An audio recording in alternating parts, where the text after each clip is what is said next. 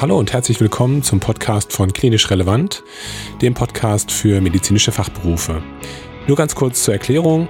Mein Name ist Kai Grun und ich bin einer von den Gründern von Klinisch Relevant und wir verstehen uns als Plattform für medizinische Fortbildung und liefern euch in diesem Podcast kostenlose und pharmafreie Fortbildungsinhalte, die ihr jederzeit und überall anhören könnt. Unsere Podcasts sind überall da verfügbar, wo man Podcasts findet. Und wenn ihr Fragen oder Anregungen habt, dann könnt ihr euch immer an uns wenden unter kontakt.klinisch-relevant.de.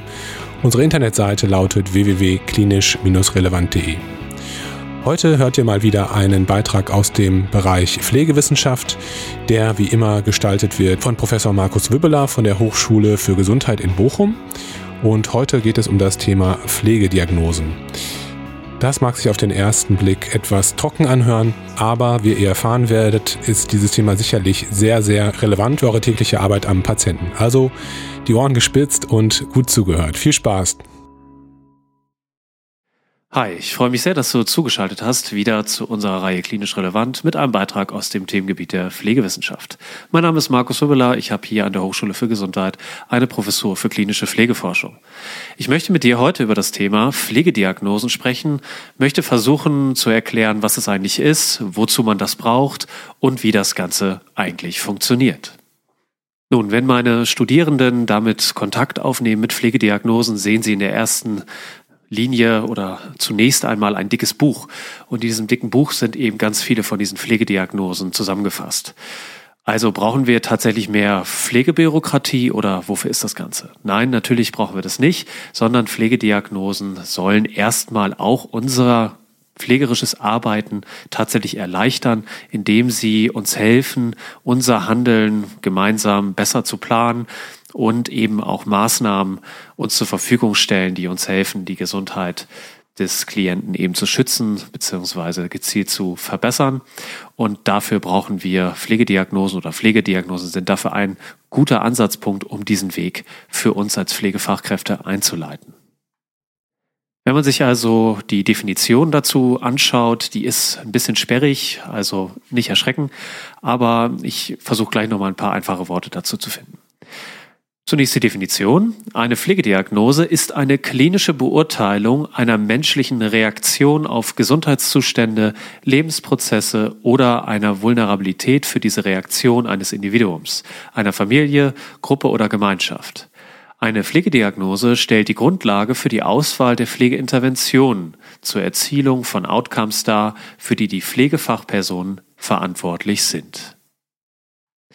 Nun, du siehst also, dass hier eine Pflegediagnose erstmal eine Begrifflichkeit ist, die eben eine klinische Beurteilung umfasst oder diese eben darstellen soll, denn in der Regel arbeiten wir ja in der klinischen Versorgung eben mit Schriftsprache, um Dinge eben beschreiben zu können. Dazu gehören natürlich auch medizinische Diagnosen, die auch viele physiologische Parameter zusammenfassen. Zum Beispiel bei einer onkologischen Erkrankung ist es ja auch so, dass äh, wenn man dann am Ende so eine Klassifikation bekommt, also eine Diagnose auch mit der Lokalisation und dem Ausprägungsgrad des Tumors, dass da ziemlich viel Diagnostik dahinter steckt und das Ganze wird dann eben zusammengefasst in einer relativ kurzen Beschreibung, nämlich der Diagnose und das soll eben dazu dienen, Übersichtlichkeit im Informationsaustausch herzustellen, dass man das schnell begreift. Und genau so funktionieren auch Pflegediagnosen, denn Pflegediagnosen sollen eben uns helfen, dass wir eine eigene Sprache finden können, um eben mit Kolleginnen und Kollegen gemeinsam gezielt an unseren Problemen zu arbeiten, die wir mit dem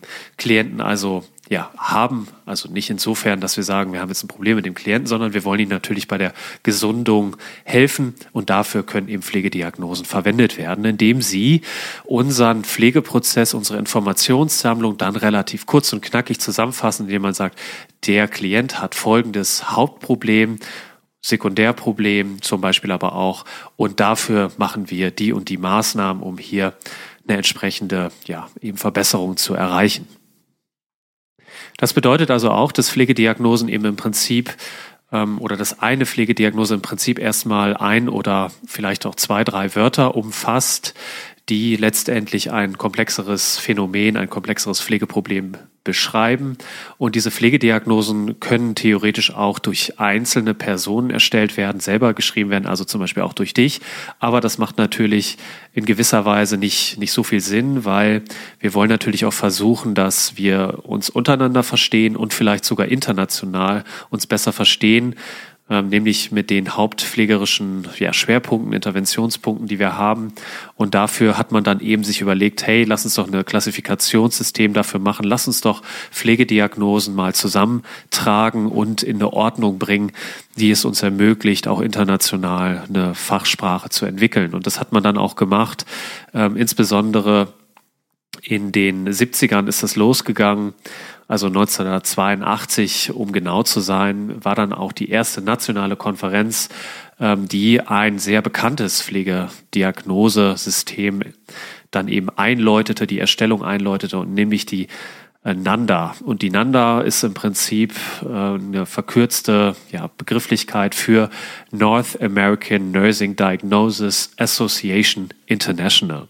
Und das ist eine relativ bekannte. Es gibt auch noch eine, des International Council of Nursing oder of Nurses, ähm, also die ICNP, also P dann nochmal für äh, Pflegediagnosen. Ähm, das ist auch ein System, was man alternativ eben nutzen kann, aber die NANDA ist sicherlich die häufigst genutzte und äh, die darf ich auch gleich noch ein bisschen näher vorstellen. Die Nanda hat Stand 2018 insgesamt 235 Pflegediagnosen. Das ist relativ viel. Erfahrungsgemäß brauchen die meisten Pflegefachkräfte viel, viel weniger. Das mag einerseits daran liegen, dass man dazu neigt, immer dieselben zu nehmen. Ähm, aber auf der anderen Seite gibt es natürlich auch Pflegediagnosen, die sehr, sehr wichtig, sehr häufig auftreten. Zum Beispiel solche, wenn es um körperliche Mobilität geht, weil natürlich viele Erkrankungen die Mobilität eines Menschen beeinträchtigen können. Und deswegen sind natürlich diese sehr, sehr häufig in eben solchen ja, Pflegeprozessplanungen zu finden. Viele dieser 235 sind also relativ selten, die man verwendet. Also wenn man so 20, 30 kennt, ist man schon sehr, sehr gut unterwegs und man kann dann eben für äh, Dinge oder Phänomene, die man bei einem Klienten findet, dann nochmal einzeln nachschlagen. Diese 235 Pflegediagnosen sind in einem ja, Werk idealerweise auch mit Zielkriterien und auch Maßnahmen verbunden. Äh, das hat auch die NANDA gemacht, nämlich die hat ähm, als Klassifikationssystem später auch noch ergänzt die NIC, die Nursing Intervention Classification und die NOC, die Nursing Outcomes Classification. Und die Nursing Intervention Classification ist im Prinzip auch nochmal ein Register mit pflegerischen Maßnahmen, die es so gibt und die dann natürlich auch in ja, Zuordnung zu Pflegediagnosen die NOC, also die Nursing Outcomes Classification, ist dann der Weg, wie ich den Erfolg bestimmen kann. Das heißt also, welchen Parameter ich eben nutzen kann, um zu überprüfen, ob meine Maßnahme denn letztendlich auch gefruchtet hat und eben erfolgreich war. Nun, bevor ich dir noch erzählen darf, ähm, was es so für Arten gibt und ein bisschen tiefer einsteige, wie jetzt eigentlich so eine Pflegediagnose aussieht, darf ich noch kurz was dazu sagen, was ist eigentlich das Ziel dahinter. Und das Ziel ist eben, dass durch diese Pflegediagnosen letztendlich auch die Kommunikation mit den Kolleginnen und Kollegen einfacher wird. Denn sie sollen Informationen bündeln und kurz und übersichtlich darstellen und aber auch gleichzeitig dir die Möglichkeit geben, dass du gezielt die entsprechenden Maßnahmen Maßnahmen dafür raussuchen kannst.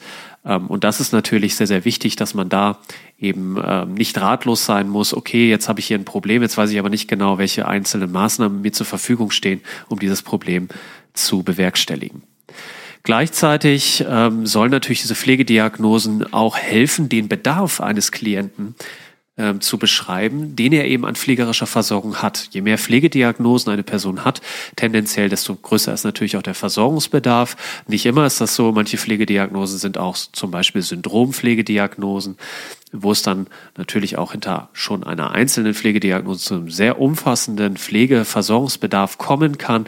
Aber grundsätzlich helfen dir Pflegediagnosen auch dabei zu bestimmen, wie viel Pflegeversorgung braucht er denn eigentlich, dieser Klient. Und das hilft uns meistens auch bei der Personaleinsatzplanung letztendlich. Ein großes Problem ja auch in der Pflege, dass man äh, nicht immer so ganz genau weiß, okay, ja, wie viel Personal brauchen wir denn eigentlich? Weil jeder Klient sehr, sehr unterschiedlich ist und es eben dazu kommen kann, wenn ich zwei Patienten zum Beispiel auf einer Station dazu bekomme, die sehr viel Versorgung benötigen, dass ich schon mit meiner Schichtplanung nicht mehr so richtig hinkomme. Also dabei helfen uns auch Pflegediagnosen, wobei sie uns auch noch eben helfen, ist natürlich bei der Klientenzentrierung. Das heißt, Pflegediagnosen sollten auch gemeinsam mit dem Klienten besprochen werden und der Klient sollte dabei auch ein Wörtchen mitreden dürfen oder das ist natürlich nicht nur dürfen, sondern der soll da mitsprechen, also eben auch selbst beschreiben, was hat er denn eigentlich für Probleme und wie können wir die gemeinsam bearbeiten. Das ist natürlich nicht immer möglich. Manche Menschen leiden unter einer dementiellen Erkrankung, da ist es dann nicht so einfach oder vielleicht sind sie auch bewusstlos. Aber die meisten Patienten, da ist es natürlich möglich. Und da sollten wir dann auch drüber sprechen, was ist denn eigentlich dein Problem oder ihr Problem, so dass wir ja auch eben eine sehr, sehr zentrierte Versorgung hinbekommen. Neben diesen Punkten sollen uns Pflegediagnosen auch beim Skill and Grade Mix helfen in der Pflege. Wem der Begriff noch nicht so viel sagt, das beschreibt im Prinzip die Frage, ähm, welche Kompetenzen hat eigentlich eine einzelne Pflegefachkraft? So gibt es ja Kolleginnen und Kollegen, die sich für einen spezifischen Bereich interessieren und vielleicht auch weiter gebildet haben, also zum Beispiel Wundversorgung besonders gut können oder irgendwie Bewegungsförderung. Das ist ein Thema und ein weiteres Thema ist natürlich auch die Frage der Abschlüsse. Das heißt, habe ich eine Weiterbildung eine abgeschlossene, habe ich eine dreijährige Berufsausbildung, bin also zugelassene Pflegefachkraft, bin ich vielleicht Pflegehelferin. Und hier soll es eben uns auch helfen, wenn wir Pflegediagnosen damit arbeiten und entsprechend die Maßnahmen auch definiert haben, dass auch klarer kommuniziert werden kann, wer macht eigentlich welche Tätigkeiten und welches Qualifikationsprofil brauche ich dafür. Denn in der Praxis kommt es ja häufig auch zu Verwirrung darüber, naja, was macht denn jetzt eigentlich die äh, Pflegehelferin anders als die Pflegefachkraft. Und da überlassen wir ja häufig leider in Deutschland diese Diskussion oft so rechtlichen Definitionen wie, naja, die darf halt die Medikamente nicht stellen oder so. Und das ist meistens sehr, sehr oberflächlich. Es wird dann nicht mehr so genau geguckt, na, was kann die Person eigentlich? Kann man als ähm, Pflegehelfer, wenn man jetzt sagt, okay, ich habe ein paar Wochen ähm, einen Kurs gehabt, tatsächlich zum Beispiel so aufwendige Maßnahmen wie Mobilitätsförderung, kann ich das wirklich umsetzen? Und äh, wenn eben nicht, welche Qualifikation brauche ich dafür? Oder muss das halt eben dementsprechend eine dreijährig qualifizierte Fachkraft machen oder so eine mit einer Weiterbildung? Und dafür können uns die Pflegediagnosen auch helfen. Als letzten Punkt möchte ich noch sagen, sie helfen uns auch international eine gemeinsame Sprache zu finden, die Nanda-Klassifikation ist eine, also steht äh, in deutscher Übersetzung uns auch hier zur Verfügung. Das bedeutet aber auch umgekehrt. Das heißt, wenn wir mit amerikanischen Kollegen sprechen würden oder mit anderen Ländern weltweit, die also dieses Klassifikationssystem verwenden, dann könnten wir zum Beispiel auch mit Hilfe der Ziffern die an so einer Diagnose auch immer dranhängen, einheitlich beschreiben, okay, welche Diagnosen sind besonders häufig in welchem Land und auch gemeinsam international an der Maßnahmenentwicklung arbeiten. Denn wenn jedes Land das für sich selber macht, ist das meistens nicht sinnvoll, weil da natürlich auch viele Ressourcen investiert werden müssen. Und auf der anderen Seite gibt es Länder, die sind in der pflegewissenschaftlichen ja, Forschung oder in der Pflegewissenschaft weiter Dazu gehört unter anderem natürlich oder gehören unter anderem natürlich auch die USA oder das Vereinigte Königreich, also Great Britain. Und Deutschland ist ja immer noch so ein bisschen hinterher. Und so können wir auch mit Hilfe von Pflegediagnosen auch besser ja eben herausfinden, welche Maßnahmen sind international schon entwickelt und können wir vielleicht auch in Deutschland hier übernehmen. Also nochmal auf den Punkt gebracht. Sie helfen uns, Maßnahmen mit eben unseren Pflegeproblemen zu verbinden. Sie verkürzen die Dokumentation. Sie helfen uns auch bei der Abstimmung im Team, um gemeinsam auch an einem Strang ziehen zu können, was die Maßnahmeneinleitung und auch die Problemerkennung betrifft. Und sie helfen uns international bei der Identifikation von wissenschaftlich ja, evaluierten Maßnahmen und aber natürlich auch bei der Einsatzplanung und auch der Vergleichbarkeit innerhalb der Pflegesettings, die häufig äh, ja, eben uns vor Herausforderungen stellt. Pflegediagnosen darf ich als Pflegefachkraft natürlich stellen, medizinische Diagnosen nicht. Die fallen in die Verantwortung des Arztes. Der arbeitet in der Regel mit der ICD-10-Klassifikation. Das dürfen wir nicht. Wir dürfen ja also natürlich keine medizinischen Diagnosen stellen, aber Pflegediagnosen fallen in unseren Aufgabenbereich und deswegen dürfen wir auch diagnostizieren. Dann möchte ich was dazu sagen, welche Arten gibt es denn eigentlich? Und hier kann man unterscheiden zwischen problembezogenen Pflegediagnosen, manchmal auch aktuelle Pflegediagnosen genannt, dann Risikopflegediagnosen, als drittes Syndrompflegediagnosen, viertens Gesundheitsförderungspflegediagnosen und fünftens Verdachtspflegediagnosen. Diese Begrifflichkeiten sprechen schon ein bisschen für sich selbst. Ähm, ich darf trotzdem aber doch einzeln nochmal mit dir durchgehen. Bei den problembezogenen Pflegediagnosen, also den aktuellen, das ist meistens die häufig, häufigst genutzte Form. Das heißt, der Klient hat bereits ein Problem und dieses Problem beschreibe ich dann eben mit der Pflegediagnose. Auch verschiedene Probleme kann ich damit zusammenfassen. Wenn man eine aktuelle Pflegediagnose verwendet, dann muss die PES-Struktur eben ausgefüllt werden. PES bedeutet Problemtitel, also die Pflegediagnose, dann P, also E, Einflussfaktor und S, Symptom und Merkmal. Und hierfür muss ich natürlich ein Klassifikationssystem, wenn ich das richtig machen will, äh, zur Seite haben. Also ein solches Buch, wo ich eben die Pflegediagnosen finde und hinter jedem P und E und S stehen dann auch die einzelnen Faktoren, die es mir ermöglicht, ermöglichen zu überprüfen, bin ich denn hier bei dieser Pflegediagnose tatsächlich richtig, die ich mir jetzt rausgesucht habe. Es könnte ja zum Beispiel sein, dass ich denke, naja, das klingt relativ richtig, aber äh, dann irgendwie feststelle, oh, es gibt ja sogar noch andere, die the theoretisch passen würden.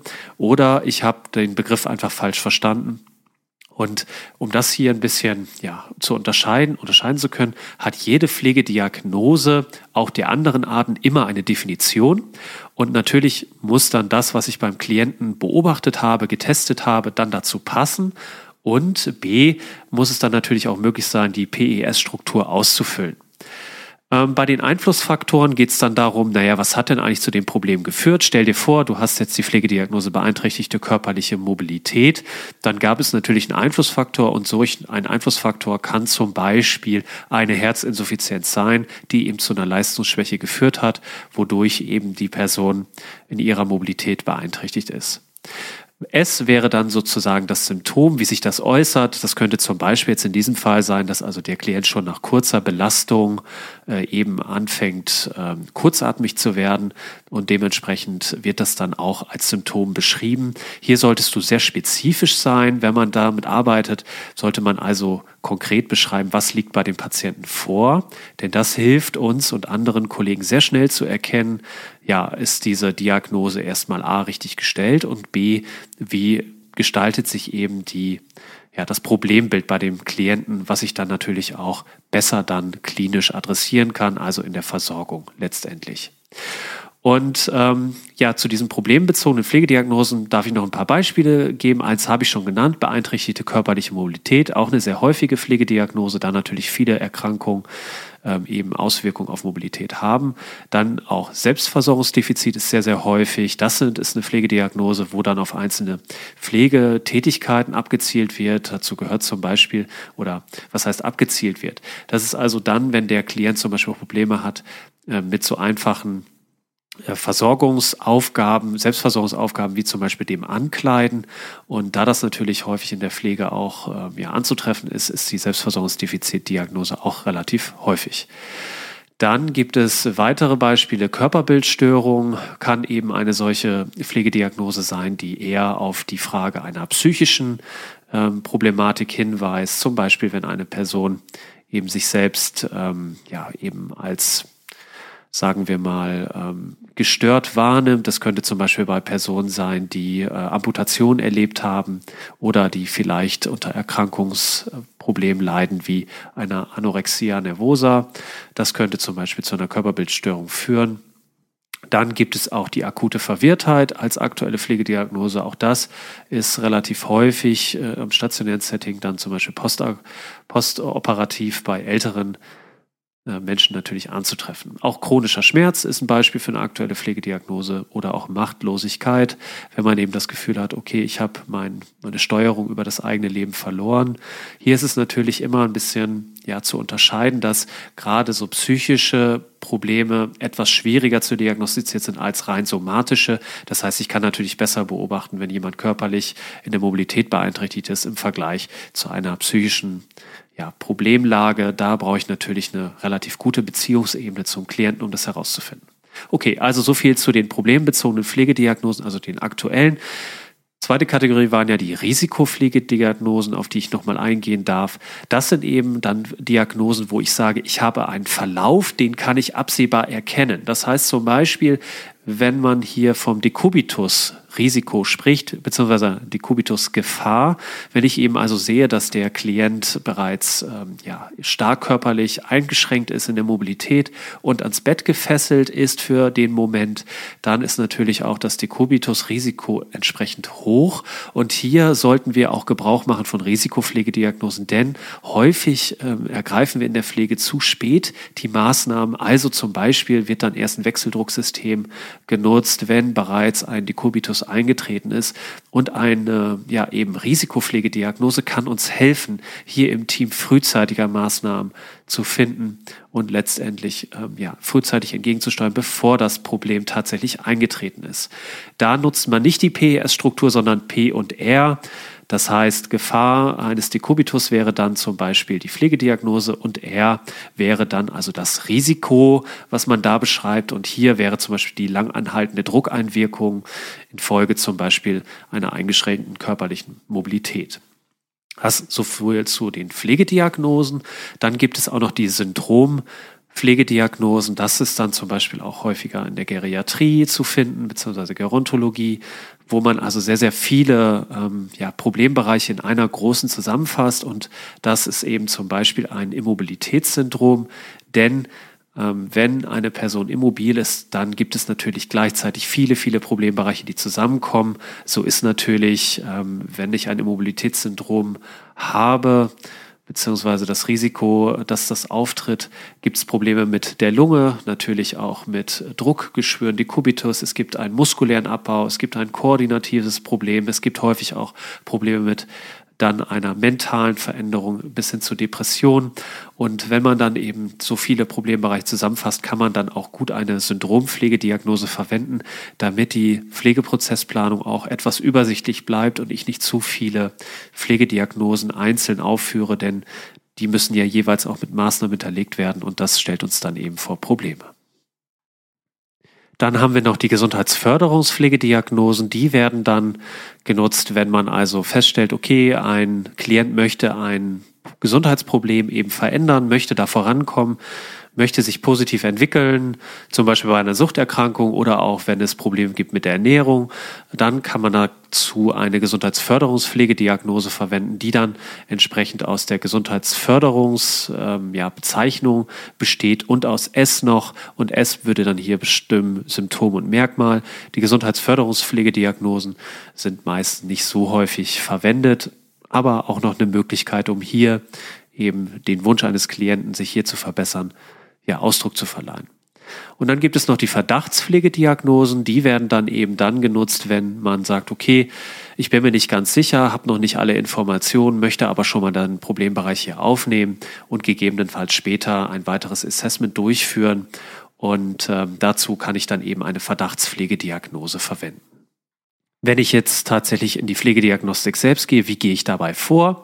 Zunächst musst du dich mit der Klassifikationssystem natürlich vertraut machen, indem du dir das Klassifikationssystem eben anschaust und guckst, welche Diagnosen gibt es denn da überhaupt. Hierzu gibt es auch Strukturierungshilfen.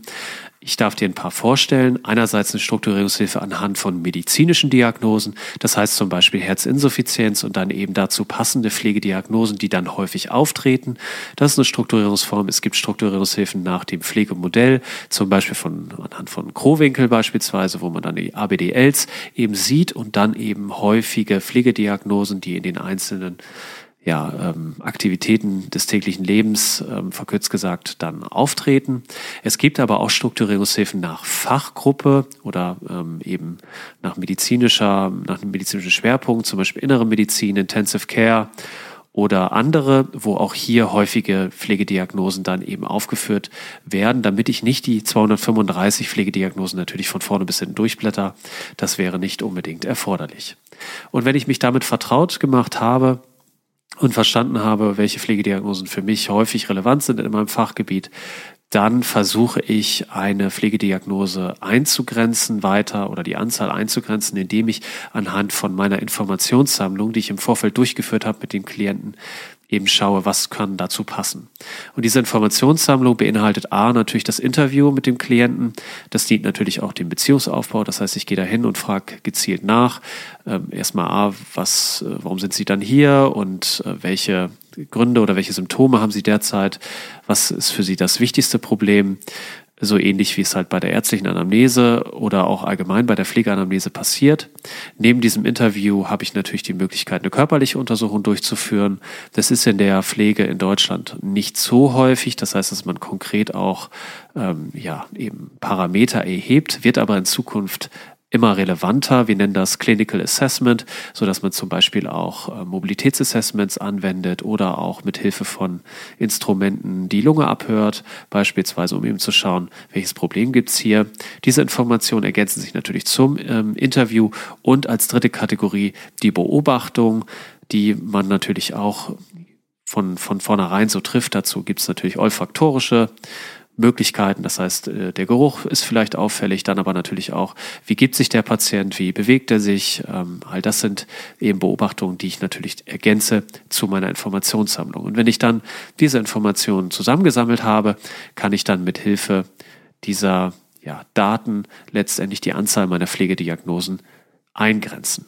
Und wenn ich glaube, ich habe die richtige Diagnose gefunden, dann schaue ich mir die Definition an, denn äh, in jedem Klassifikationssystem muss natürlich hinter einer Pflegediagnose auch eine Definition stehen, die mir erklärt, was ist damit gemeint und zusätzlich auch noch die einzelnen klinischen Parameter und Symptome. Die stehen dann meistens so etwas, also, also generisch dann da, indem zum Beispiel gesagt wird, erhöhter Bluthochdruck oder Blutdruck. Und dann habe ich halt eben die Möglichkeit zu gucken, naja, liegt das auch bei meinem Klienten vor? Und wenn ich dann eben dementsprechend diese Information damit abgeglichen habe, kann ich eine verlässliche Diagnostik aussprechen. Ich kann diese Diagnosen auch immer und sollte das auch mit meinem Klienten rücksprechen und sagen, naja, ist das tatsächlich Ihr Hauptproblem? Ist die beeinträchtigte körperliche Mobilität aufgrund Ihres Morbus Parkinson tatsächlich Ihr Hauptproblem? Oder geht es hier vielleicht eher um die Schluckstörung, die Sie ja, bei der Nahrungsaufnahme eben stark einschränkt und in der Vergangenheit vielleicht auch schon zu Lungenentzündung geführt hat?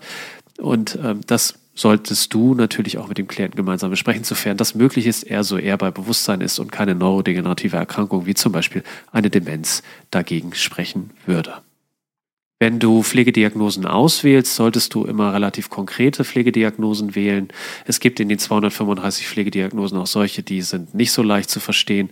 Und da wäre es immer empfehlenswert, dass man sich für die einfacheren entscheidet, die also für sich selbst sprechen. Und du solltest natürlich auch Pflegediagnosen so auswählen, dass sie auch zu deinem Setting passen. Stell dir vor, du arbeitest im Akutbereich, bist also im Krankenhaus, siehst die Patienten nur zwei, drei Tage ähm, und dann kannst du natürlich nicht großartig psychische Phänomene aufarbeiten. Klar kannst du Hilfestellung bieten, aber du wirst wahrscheinlich Familienkonflikte innerhalb von drei Tagen nicht lösen können. Auch dafür gibt es Pflegediagnosen. Äh, das ist dann eher was für den Langzeitbereich, wo man eben konkreter eine Beziehung aufbauen kann und vielleicht eine Familie relativ lang begleitet. Sowas zum Beispiel auch für die ambulante Pflege, wenn ich Klienten über viele Jahre kenne und dann vielleicht sage, okay, das ist eine Pflegediagnose, die ich auch hier absehbar und realistisch mit auch Maßnahmen hinterlegen kann. Und ähm, das ist dann also für das Akutsetting dementsprechend schwierig. Da solltest du dann auch eben einen Blick drauf werfen. Auch hierzu gibt es Strukturierungshilfen, die dir dabei helfen, das Richtige eben auszuwählen. Gleichzeitig ähm, ist bei der Auswahl der Pflegediagnosen auch immer darauf zu achten, dass du eine Priorisierung triffst. Viele machen das so, dass sie sagen, die wichtigste Pflegediagnose kommt als erstes. Und das würde ich auch empfehlen. Man kann das natürlich auch mit einer Ziffer irgendwie kenntlich machen oder auch mit anderen Markierungsmöglichkeiten. Denn es ist natürlich wichtig, dass wir eine Risikoabwägung treffen als Pflegefachkräfte und sagen, okay, eine Sturzgefahr überwiegt jetzt ähm, in direkter, mit einem direkten Risiko vielleicht die Frage eines Selbstversorgungsdefizits und da muss dann eben die Sturzgefahr vor dem Selbstversorgungsdefizit platziert werden, also auf ganz Platz eins eben dementsprechend, so dass hier die Kollegen da auch den Blick drauf werfen können und die entsprechenden Maßnahmen auch umsetzen, die es gilt für die Risikominimierung zu einzuführen. Eine gute Pflegediagnostik ist natürlich auf die wichtigsten Prioritäten fokussiert. Das ist ähm, eben nicht immer ganz so einfach. Es gibt Klienten, die haben sehr, sehr viele Problembereiche, wo man sagt, naja, da ist noch die Pflegediagnose wichtig und die und die und die auch noch. Aber da hat man dann natürlich das Problem, dass jede Pflegediagnose auch mit einem Maßnahmenpaket verbunden ist. Das heißt, wenn man Pflegediagnosen vielleicht in der Anzahl von sechs oder zehn pro Klient trifft, dann wird das nicht funktionieren in der Pflegeversorgung. Denn wir haben natürlich häufig das Problem, dass die Personaldecke angespannt ist und andererseits haben wir noch viele andere Klienten. Das heißt, wir müssen uns auf die wichtigsten Problembereiche konzentrieren wo du dann eben auch sagen kannst, naja, vielleicht habe ich nicht alle Probleme des Klienten hier beschrieben mithilfe der Pflegediagnosen, aber die allerwichtigsten. Und äh, das macht eben eine gute von einer etwas weniger guten äh, Pflegeplanung oder Pflegediagnostik, unterscheidet das eben dementsprechend, dass man hier sagt, hier sind die wichtigsten Prioritäten, aber die sind sauber definiert und auch die entsprechenden Maßnahmen sind realistisch umzusetzen. Du solltest natürlich auch darauf achten, dass wenn du für viele Klienten Pflegediagnostik äh, oder die Diagnostik eben durchführst, dass es hier auch immer wichtig ist, ausreichend spezifisch zu sein. Das heißt, wenn bei allen Klienten immer das Selbstversorgungsdefizit ganz oben kommt, dann bist du vielleicht hier nicht so ganz bei der äh, konkreten Problembetrachtung des Klienten und solltest vielleicht nochmal schauen, gibt es nicht vielleicht noch ähm, Pflegediagnosen, die hier wichtiger zu sind, äh, wichtiger sind und sind vielleicht auch einige Diagnosen, die ich sehr häufig nehme, auch in gewisser Weise redundant, weil die beschreibe ich eigentlich immer und dann lohnt es sich vielleicht auch gar nicht mehr, die Einzeldiagnostik eben anzuschauen, weil jeder Kollege schon weiß, naja, das Selbstversorgungsdefizit kommt sowieso immer. Also ähm, wird das dann schnell zu einem Bürokratiemonster und das darf es dann eben nicht werden. Deswegen versuche immer ähm, ja relativ spezifisch die Bedarfe des Klienten abzubilden und äh, nicht immer nur das Standardportfolio zu nehmen, was ja, häufig eben in der Pflege auch vorkommen kann. Ich darf dir jetzt noch ein paar Pflegediagnosen vorstellen anhand von Krankheitsbildern, sodass du dir vielleicht auch einen kleinen Blick oder ein kleines Bild darüber machen kannst, welche Diagnosen fallen denn da eigentlich darunter und wie klingt das eigentlich immer so. Wenn man sich hier die dementiellen Erkrankungen anschaut, dann gibt es ähm, besonders häufige Pflegediagnosen, ähm, sind eben hier die beeinträchtigte Gedächtnisleistung, dann das Selbstversorgungsdefizit, die Gefahr einer traumatischen Gewebeschädigung, die Gefahr eines bewegungsarmen Lebensstils, natürlich insbesondere in späteren Phasen, die Gefahr einer Rollenüberlastung der pflegenden Bezugsperson, auch das ist eine Pflegediagnose, die häufig ähm, kommt, und auch Trauer bzw. Trauern. Das sind Pflegediagnosen, die hier relativ häufig sind. Die beeinträchtigte Gedächtnisleistung ist natürlich immer das Problem originär eben für die Demenz und muss dann dementsprechend auch kommen. Aber zum Beispiel auch die Gefahr der Rollenüberlastung einer pflegenden Bezugsperson ist natürlich eine Pflegediagnose, die zum Beispiel dann eben häufig ähm, ja, zu finden ist, wenn die Angehörigen, die Betroffenen eben selbst versorgen in der eigenen Häuslichkeit. Und das sollte dann dementsprechend auch im Blick behalten werden. Ein weiteres Beispiel, hier vielleicht die Herzinsuffizienz, auch ein sehr häufiges Krankheitsbild und hier sind häufige Pflegediagnosen die verminderte Herzleistung. Das ist natürlich dann eben auch entsprechend verbunden mit der medizinischen Diagnose, also vielleicht keine Überraschung. Dann Flüssigkeitsüberschuss, auch natürlich ähm, eben hier bei Herzinsuffizienz häufig anzutreffen, dass wir hier ähm, ja, Wasserablagerungen eben vorfinden dann die Gefahr eines beeinträchtigten Gasaustausches oder auch die Aktivitätsintoleranz. Aktivitätsintoleranz bedeutet eben, dass der Klient verkürzt gesagt nicht in der Lage ist, die Aktivitäten auszuführen, die er gerne ausführen möchte. Und das würde dann in diesem Fall zurückgehen auf die Frage der ja, belasteten, des belasteten Herzmuskels, der hier in der Regel nicht mehr in der Lage ist, eben das Sauerstoff beziehungsweise die Blutversorgung in der Peripherie unter anderem sicherzustellen, sodass der Klient äh, die Aktivitäten ausüben kann, die er in der Vergangenheit gerne gemacht hat. Und äh, ja, ich hoffe, ich konnte dir ein paar Informationen geben zur Pflegediagnostik. Wie gesagt, es ist wichtig für uns als Pflegefachkräfte, dass wir uns eine einheitliche Fachsprache aneignen. Dazu können eben Pflegediagnosen helfen und außerdem helfen sie uns bei der Maßnahmenidentifizierung, die letztendlich unseren Auftrag definieren, eben zum Schutz des, ja, der Gesundheit unserer Klienten und aber natürlich auch äh, wichtig für die internationale Vergleichbarkeit, für eine knackige Kommunikation im Team und letztendlich eine Professionalisierung unseres Berufsstandes. Ich bedanke mich für deine Aufmerksamkeit, freue mich auf die nächste Folge mit dir und ja, wünsche dir eine gute Zeit. Bis bald. Vielen Dank, dass ihr heute wieder zugehört habt. Wir hoffen sehr, dass ihr einiges für eure praktische Tätigkeit, für euren Beruf mitgenommen habt. Ihr dürft gerne euren Kolleginnen und Kollegen von unserem Podcast und unserem Projekt erzählen und uns damit etwas unterstützen. Ihr dürft auch gerne bei Apple iTunes eine positive Bewertung für unseren Podcast hinterlassen. Da würden wir uns sehr darüber freuen. Und ja, ansonsten sei darauf hingewiesen, äh, dass wir auf Social Media aktiv sind, bei Facebook, bei Instagram, bei YouTube und bei LinkedIn.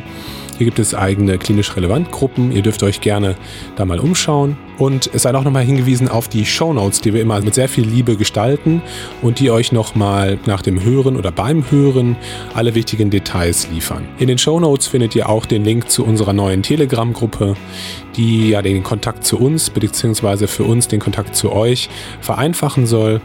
Äh, wer Lust hat, kann da gerne mitmachen. Und jetzt habe ich genug geredet. Ich wünsche euch eine gute Woche.